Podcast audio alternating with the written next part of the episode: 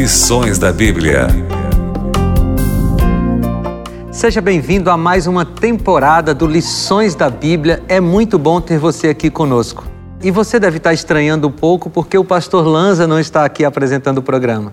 Nesse período de coronavírus, de pandemia, o pastor Lanza, como não é residente aqui em Jacareí, onde fica a TV Novo Tempo, ele teria dificuldade de se deslocar até aqui. E por isso, nessa temporada do Lições da Bíblia, você vai ver aqui um revezamento de apresentadores, de pastores participando na lição, aqui com os pastores da TV Novo Tempo, da Rádio Novo Tempo, enfim, com os pastores que trabalham aqui e moram em Jacareí. Mais uma vez eu quero dizer para você que você é muito bem-vindo e nós vamos estudar nesse, nessa temporada do Lições da Bíblia o tema testemunhar. Nós vamos falar sobre o poder do testemunho ou o título da nosso, nosso guia de estudos, Fazendo Amigos para Deus a alegria de participar de sua missão. Nós temos aqui hoje para estudar conosco dois amigos, dois pastores, pastor Denis Versiani, pastor Jader Santos, eles são dos Arautos do Rei, mas nesse momento a gente vai fazer uma oração para começar o nosso estudo. Pastor Jader, você pode fazer uma oração para a gente começar a estudar a Bíblia? Vamos orar. Nosso Deus, estamos felizes pelo privilégio de nos debruçarmos sobre esse assunto, estudarmos um pouco, pensar nas tuas coisas o Senhor dirige nossa mente, nossos pensamentos, a direção, o rumo e que a gente possa sair daqui feliz e alegre de entender um pouquinho mais da tua vontade, do teu querer. Te agradecemos em nome de Jesus. Amém. Amém. Que bom ter vocês aqui. E o tema do primeiro estudo dessa temporada é Por que testemunhar? E essa é uma pergunta muito importante, né? E eu quero começar lendo aqui o versículo que dá a linha de pensamento de toda a nossa lição, todo o nosso estudo dessa semana, que está em 1 Timóteo 2, 3 e 4. Se você tem sua Bíblia aí, abra em 1 Timóteo 2, 3 e 4, que diz assim: Isso é bom e aceitável diante de Deus, nosso Salvador, o qual deseja que todos os homens sejam salvos e cheguem ao pleno conhecimento da verdade. Pastor Denis, a gente lendo aqui essas palavras de Paulo, a gente percebe que o maior interessado na pregação do evangelho é o próprio Deus, né? Inclusive em teologia a gente fala da missio Dei, que é a missão dele, né? A gente participa da missão de Deus. Mas como é que você vê esse Deus que é tão poderoso, tão grandioso, que não precisa de nós, interessado em que nós preguemos o evangelho e outras pessoas conheçam dele? Desde que o mundo entrou em pecado, Deus tem as suas pessoas responsáveis por espalhar para esse mundo em crise, para esse mundo em pecado, o conceito de salvação que Deus apresentou desde o momento em que Adão e Eva caíram. Quando Deus chamou o povo de Israel, não é o povo de Israel que assumiu uma missão de falar, de levar Deus ao mundo. Na verdade, o povo de Israel, a missão não é do povo de Israel. A missão é de Deus e nós fazemos parte dessa missão. O povo de Israel fazia parte dessa missão no Antigo Testamento e agora a igreja faz parte dessa missão nesse período depois que Cristo veio, morreu por nós e subiu aos céus. Por que, que é tão importante? Porque quando Deus criou o ser humano, ele criou o ser humano para expressar a sua glória, para expressar a glória dele. Quando o ser humano se afastou de Deus, sendo enganado pelo diabo lá no jardim do Éden, a glória de Deus, a imagem de Deus foi riscada no ser humano. Isso deixou todo o universo em dúvida. Será que Deus está certo? Será que o diabo está certo?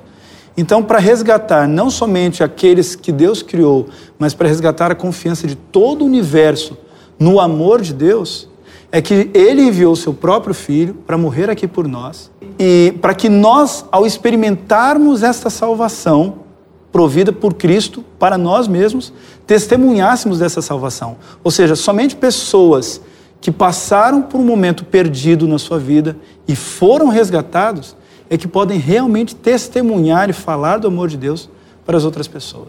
Interessante isso, porque esse Deus, ele pede que nós participemos dessa missão dele para que as pessoas o conheçam. Agora, tem um aspecto que eu acho muito lindo nisso, a gente só pode conhecer a Deus porque Ele se revelou para nós, né, Sim. Pastor Jader? E, e, eu queria que o senhor falasse um pouco da, da sua visão em relação a esse amor de Deus em se revelar para nós, né? Em se mostrar para nós. Como é que o senhor, quando o senhor que é um poeta, né? Vocês têm escrito muitas músicas aí, composto, muito, composto, fazer feito composições de muitas músicas que falam de Deus, mas porque primeiro ele se revelou, né? Como é que o senhor consegue ver esse Deus que se revela? Ó, Felipe, quando eu li esse verso aqui, esse tema pela primeira vez, a primeira coisa que surgiu na minha mente, essa grande coisa do Deus visionário, né? do, do Deus que quer muita coisa. Eu acho que uma das primeiras coisas que a gente tem que entender é justamente aquilo que Deus quer. Sim. Então, quando eu li aqui que ele quer mais do que tudo, obviamente, se revelar, e por isso que ele se revela através da natureza, né? através da sua palavra, obviamente, através de seu filho. É, quer dizer, existe um desejo muito grande do lado de lá para que seja reconhecido do lado de cá. E esse verso tem uma coisa interessante que, que Deus é tão visionário que ele fala assim, deseja que todos os homens sejam salvos. Dizer, a gente até acha que é, que é uma missão meio que impossível, né? é, mas o, o que está na cabeça de Deus é não, eu, eu gostaria que todos fossem alcançados. E aí que cheguem ao pleno conhecimento. Não é assim também um, um pedaço do conhecimento, né? Ou se alguém entender parcialmente aquilo que... Não, mas o plano de Deus é supervisionário no sentido de que ele se deixou revelar e o ideal dele é que todo mundo saiba a respeito dele e tenha um pleno conhecimento dele. Agora, vem, vem dentro disso a vontade. Qual é a vontade de Deus ao se revelar? Qual é a vontade de Deus para que nós testemunhemos? Uma coisa que é interessante aqui, o pastor Jader escreveu uma música que é muito interessante, que fala assim: O que Deus vê em mim não é o que de fato sou, mas é o que eu posso ser. Isso mostra uma atitude de amor. Quando você demonstra amor por alguém, você não vê os defeitos daquela pessoa, você vê as potencialidades dessa, dessas pessoas. E o desejo nosso de ser salvo não é tão grande quanto o desejo de Deus de nos salvar. Sim. Deus, ele quer nos salvar de, de tal maneira que assim, nós não entendemos a profundidade do amor dele por nós, porque ele foi até as últimas consequências para que nós tenhamos a oportunidade de ser salvos. E aí é que vem a importância da gente testemunhar. É porque Deus é amor, nós temos amor, nós recebemos esse atributo divino. Mas Deus, na sua essência, é amor, ele não sabe fazer outra coisa a não ser amar. E é por isso que ele vê até nós, e ele vê em nós não o que nós somos agora, mas o que podemos ser é, se nos entregarmos a Ele e se aceitarmos essa salvação. Me veio à mente aqui um texto que está em Romanos 10, 13, também está aqui no nosso guia de estudos, que diz assim: porque todo aquele que invocar o nome do Senhor será salvo. E aí no 14 diz assim: Como, pois, invocarão aqueles em quem não creram? E como crerão naquele de quem não ouviram falar? E como ouvirão se não houver quem pregue? E veja, Paulo ele constrói aqui uma gradação ou uma escala de procedimentos que levam o evangelho de Deus para as pessoas. E aí a gente percebe que nós somos parte desse evangelho, né, pastor Jader? Nós somos parte desses elos, nessa grande corrente de salvação, nós somos parte desse elo. E eu queria que o senhor falasse um pouquinho, e até pensando nessa sua trajetória musical de pregando o evangelho, como é que o senhor se sente, assim, de maneira particular, sendo elo de salvação para as pessoas? Eu acho que cada um de nós, quando pensa no assunto, ele se sente parte do elo. Cada um na sua dimensão, obviamente, cada um do jeito que é e dos talentos que tem.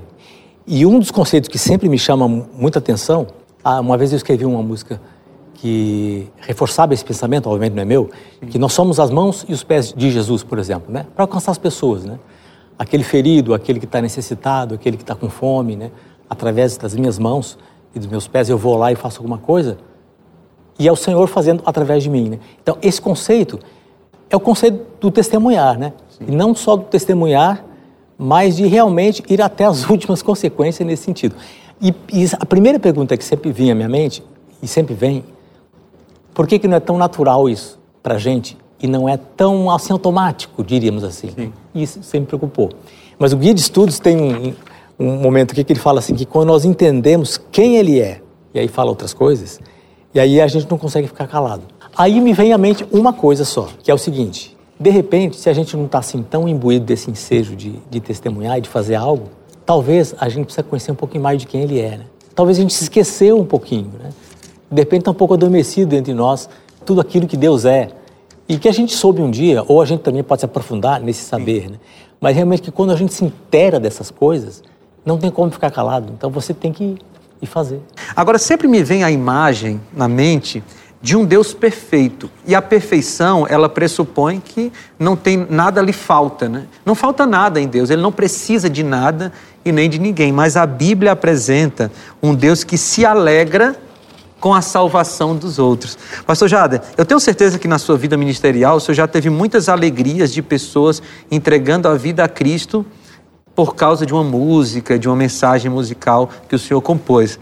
Agora, como é que o senhor consegue imaginar o nosso Deus perfeito, alegre, porque pessoas como nós se converteram? Como é que o senhor pensa isso? É incrível, né? Como, como pensamento filosófico assim, é muito profundo Sim. realmente esse caminho de pensamento. Né? Existe um, uma ligação muito forte, obviamente, entre esse estado de espírito de Deus, eu acho, Deus se alegra ou Deus se entristece, né? Sim. E a gente costuma muito olhar pelo lado negativo, né?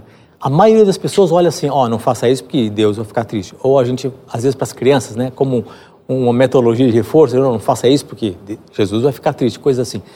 Mas é tão bom e é tão profundo saber que algumas coisas alegram muito o coração de Deus. E eu vou citar aqui a primeira grande coisa, eu acho que é a própria criação do homem. Acho que foi o primeiro êxtase, né? obviamente, nesse nosso mundinho aqui. Né? Sim.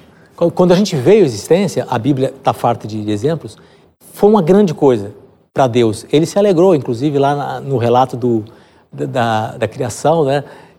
ele mesmo dizendo que sinto que está bom, né? É muito bom. Está muito bom e eu estou me alegrando. Isso é a parte número um. A outra parte é que nesse contexto algumas outras coisas também alegram o coração de Deus. E o guia de estudos deixa muito claro que a salvação das pessoas é tão importante que quando alguém se envolve nisso e o resultado acontece, né? por exemplo, uma alma salva, né? uma pessoa que não conhecia Jesus está conhecendo, uma pessoa que desconhecia a verdade agora está conhecendo. Isso traz ao coração de Deus um regozijo, né, uma alegria imensa. E é lindo poder ver isso acontecer. Né? Eu, eu, já enxergo na frente dos meus olhos aqui esse desenho de Deus sorrindo quando uma pessoa se entrega a Ele. É, e a expressão bíblica é muito interessante, né? Porque em Lucas 15, por exemplo, você tem várias vezes dizendo a festa no Sim, céu. Uh -huh. A festa no céu. Pastor, na revelação de Deus ao longo da Bíblia, um dos títulos que mais são mais marcantes, inclusive, que Jesus trouxe muito em voga quando ele veio para cá, quando ele se tornou um homem como nós, é o título de Pai. Deus é um Deus relacional. E isso foi, esse foi um conceito que se perdeu muito, sobretudo ao longo da Idade Média. Quando eu vejo os meus filhos, eu vou agora puxar para minha família, Sim. né? Porque nessa época de quarentena, as pessoas para quem mais a gente teve que testemunhar foi a nossa família. É verdade. Quantas vezes eu perdi a paciência com meu filho, briguei com meu filho, isso cortou meu coração. Eu tô, ele está agora iniciando o processo de alfabetização. E era impressionante como eu me regozijava com ele quando ele conseguia terminar de escrever a letra P. Quando ele conseguia fazer o número 9, que é o número mais, um dos mais difíceis de escrever. E ele falava assim: Papai, eu estou de parabéns. E eu, yes, filho, você está de parabéns. Quando a gente olha para a nossa vida e o nosso amor pelo que a gente tem pelos nossos filhos, a gente consegue entender uma ter uma pálida ideia do que é o amor de Deus por cada um de nós. E é por isso que ele se regozija quando a gente volta para casa. É por isso que ele se alegra ao ver que o sacrifício, o sangue que ele derramou na cruz do Calvário, valeu a pena. E a gente realmente está voltando para casa. Isso é uma coisa maravilhosa. É um sentimento de pai mesmo, né? Nós três aqui somos pais. E, e a gente sabe que quando, se alguém quer nos alegrar, é melhor fazer alguma coisa pelo nosso Nossa, filho Deus. do que por nós mesmos, né? E, e eu, eu, acredito que Deus vai nessa linha também, né? Porque, veja, a gente já tratou aqui da, de Deus como sendo magnânimo. Não tem nada que a gente consiga fazer que, que, que contribua com Deus, né? Mas há uma coisa que a gente pode fazer que alegra o coração de Deus, que não é feita exatamente com ele, mas com os filhos dele, né, pastor? Sim. E o Guia de Estudos traz uma outra palavra também que eu acho sensacional, que é a palavra da, da motivação. Né? Então, o que nos motiva a fazer algumas coisas? Né? O que nos motiva a testemunhar? Várias coisas, né? Inclusive o bem das pessoas, claro, né? Mas aqui o, o guia fala que uma das maiores motivações para levar o amor de Cristo é saber que testemunhar alegra o coração do alegra Senhor. Alegra o coração de Deus. É incrível, né? É, é, um, é, uma visão assim totalmente. Esses dias o Noah diferente. chegou para mim, Pastor Jader. O Noah é o meu mais velho, né? E ele chegou assim para mim: Papai, eu amo a mamãe. Cara, aquilo encheu o meu coração. Sim. Entende? Por que, que ele ama a mamãe? Porque a mamãe faz comida para ele, a mamãe faz cócega nele, a mamãe dá banho, a mamãe cuida dele, faz tudo, faz tudo por ele. Então assim, mesmo na, na, na inocência, né, sem ele entender o que ele está dizendo, ele está testemunhando de quem? De quem ele ama. Quando a gente olha para o que Deus faz para a gente, né, a gente realmente testemunhar não se torna um processo, não se torna uma estratégia, não se torna um, uma campanha evangelística. Testemunhar se torna algo natural. Agora, a, a, gente vai avançar um pouco aqui, porque nosso guia aqui fala sobre essa questão do Mar Morto. Né? O Mar Morto é um, um mar que só recebe água e ele vai ficando tão salinizado que a vida não, não brota lá, não tem vida a não ser alguns seres microscópicos que não podem, a gente nem considera direito. Né? Mas essa metáfora é interessante porque o mar morto, por só receber e não dar, ele acaba sendo morto. Né? E aí o, o nosso o autor da lição, ele usa isso como metáfora para a nossa vida espiritual. Né?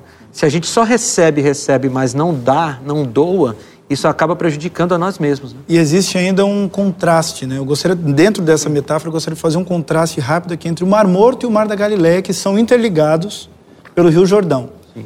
E era um testemunho constante para o povo judeu. Por quê? O Mar Morto, por estar de fato, por ser o lago mais profundo da Terra, está mais de 400 metros abaixo do nível do mar, como você disse, pastor, só recebe os sais minerais que vêm do Rio Jordão e a água, o índice de evaporação é muito grande, então aquele sal fica concentrado lá, com uma concentração 10 vezes maior que a dos oceanos. Por isso que não cresce nada. Uhum. Agora, o Mar da Galileia, ele está a norte, a cerca de 150 quilômetros de distância ao norte, e o Mar da Galileia não é assim. Se a gente for olhar no mapa, na região que circunda o Mar da Galileia, a gente consegue ver aquele verde em volta. São águas repletas de peixes, água utilizada para irrigação na, na, na, na, agricultura. Por que, que o Mar da Galileia é tão diferente do Mar Morto, sendo que eles estão tão próximos? Porque o Mar da Galileia, ele não guarda os seus sais minerais só para si, ele compartilha com o Rio Jordão. Então a água está sempre naquela concentração normal.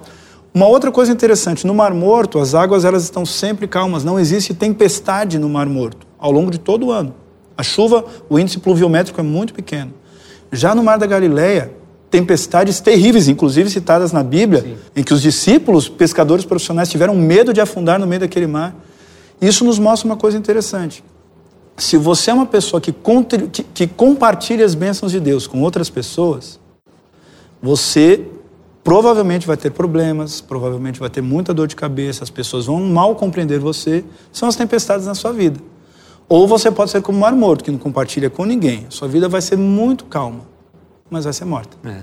Nesse caso, pastor Jader, só estudar a Bíblia, só se alimentar e não compartilhar esse pão espiritual não é vantagem, né? Não é. Inclusive, a, a Bíblia tem um verso que eu acho maravilhoso e fala justamente sobre essa coisa da fluidez, né? Lá em São João 7, 38, fala justamente isso. Quem crer em mim, como diz a Escritura, do seu interior fluirão rios de água viva. Quer dizer, esse dinamismo precisa acontecer, né? Porque mar morto lá realmente é morto porque é parado, é sem vida, né? Então, na nossa vida, na, na, na vida do cristão, essa fluidez por onde deve passar, né? Muitas, um caudal de bênçãos, diríamos assim, né? É bom para quem entrega, é bom para quem recebe, e essa dinâmica de de estar tá acontecendo sempre alguma coisa é o segredo da vida, da própria vida. Isso, e essa imagem que Jesus coloca é muito bonita, né? Porque ele é a água da vida, então nós recebemos essa água Sim. da vida mas ao mesmo tempo que a gente recebe, nós nos tornamos fontes. Fonte, né? é. fontes. E a fonte, ela jorra e ela, ela abastece outras pessoas, que se tornarão fontes e que abastecerão outras pessoas. E essa é a dinâmica da vida, né? Então, eu acho que a gente já avançou bem aqui na resposta à pergunta inicial, por que testemunhar, né? Uhum. A gente já viu aqui vários motivos a gente já viu que testemunhar é uma alegria, causa alegria no coração de Deus. A gente já viu que testemunhar é um benefício para nós. E a gente viu que testemunhar é um, um da, uma das coisas que fazem parte da vida cristã. A vida cristã, um dos aspectos dela é o testemunho a respeito de Jesus. 1 Timóteo 2, 3 e 4 tem um texto aqui fantástico, eu queria puxar um fio daqui, diz assim: Isso é bom e agradável perante Deus, nosso Salvador, que deseja que todos os homens sejam salvos e cheguem ao conhecimento da verdade. Vejam, nós já estudamos aqui vários privilégios e vários é, benefícios, vários benefícios que nós temos em pregar o Evangelho. Mas esse texto aqui nos deixa claro que não é só privilégio nosso, é um mandamento de Deus, é vontade de Deus que esse privilégio, que esse evangelho seja pregado, não é, pastor Denis? Sim, sim. Satanás, quando ele levou esse mundo ao pecado, ele conseguiu é, ele conseguiu perverter muitos conceitos a respeito da vida, a respeito da criação. A gente vê aí, né? O mundo acadêmico não pensa hoje da forma como, como a Bíblia prega. E nós estamos cheios de enganos. Né? Nós estamos cheios de enganos. Jesus Cristo disse no livro de João que Jesus, que, que, que Satanás é o pai da mentira. Então Satanás ele vai tentar arrastar o máximo de pessoas para a perdição pelos seus enganos.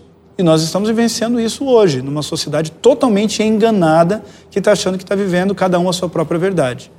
Então, assim, o que eu acho interessante aqui do texto de, de, de, de, de 1 Timóteo é que Deus quer que todos sejam salvos, levados ao pleno conhecimento da verdade. Sim. Só que existe uma coisa aqui muito importante. Verdade sem amor endurece o coração. Mas a verdade com amor converte o coração. Você não pode chegar simplesmente diante de uma pessoa, talvez a lição vá até, vá até se aprofundar nesse assunto, mas você não pode simplesmente chegar diante de uma pessoa que está passando fome, você não, você, você está assim porque você se afastou de Deus e tal, tal, tal. Vamos estudar a Bíblia. Essa pessoa não está precisando de Bíblia. É, essa pessoa não precisa de Bíblia. Agora, ela precisa de alimento, ela precisa de atenção, ela precisa de carinho, de alguém que não a julgue pelos erros que ela cometeu. Entende? Quando você alcança o coração dessa pessoa, ele se abre então para o conhecimento da verdade. E é isso que nós precisamos fazer. Nesse caso, pastor Jader, se a igreja se afasta dessa desse propósito, e quando eu falo igreja aqui, é o povo de Deus na terra e nós mesmos individualmente, quando nós nos afastamos dessa pregação do Evangelho, a gente está se afastando de algo que Deus espera da igreja, está deixando de cumprir o propósito que é da igreja, de pregação Sim. do Evangelho.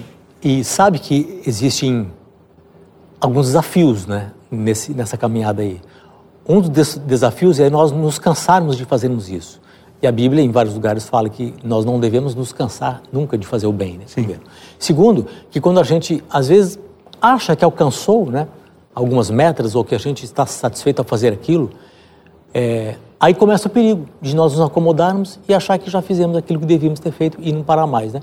E o Guia de Estudos até fala da igreja primitiva que se eles estivessem lá acomodados, né, mesmo com as dificuldades que tiveram, mas o, o evangelho se espalhou muito rápido naquela, naquela, naquele meio, naquele momento. Né? Mas eles precisaram ir além, né? Jerusalém e, até os confins da terra, como, como Jesus tinha dito. Existe uma frase que eu gosto muito, que, que é aquela que há duas tragédias na vida. A primeira é de, não, é de não conseguir aquilo que a gente deseja, e a segunda tragédia é quando a gente consegue justamente aquilo. Né? que dizem que é uma frase de George Bernard Shaw, um escritor irlandês, alguns dão outras é, autorias aí, mas ok, vamos ao, ao, princípio. Realmente, quando a gente não consegue alcançar algum êxito, é um perigo, mas e quando a gente acha que, é, que conseguiu o êxito e para por aí, aí já é o começo da morte, né? aí a gente está então, que a gente nunca apague essa chama realmente desse impulso que nos leva a testemunhar, que isso nunca apague dentro de nós, né? nunca se apague. E a gente tem, a gente está respondendo ao longo dessa, desse nosso estudo aqui dessa semana a pergunta por que testemunhar? E a gente chega aqui num ponto do nosso guia de estudos que eu considero o ponto mais profundo, né? que é motivados pelo amor. Você já citou, pastor Denis, várias vezes esse texto aqui ao longo da nossa conversa, que o amor de Cristo nos motiva. Né? Mas eu queria que você é, passeasse mais uma vez por esse conceito de por que que... É, o, qual é essa ligação entre o amor de Deus e a motivação para testemunhar? Por que que isso acontece? Por que que motivava a Paulo e por que que pode nos motivar também? Então, pastor, é, Paulo ele foi um dos maiores perseguidores da igreja cristã, né, no início da igreja cristã.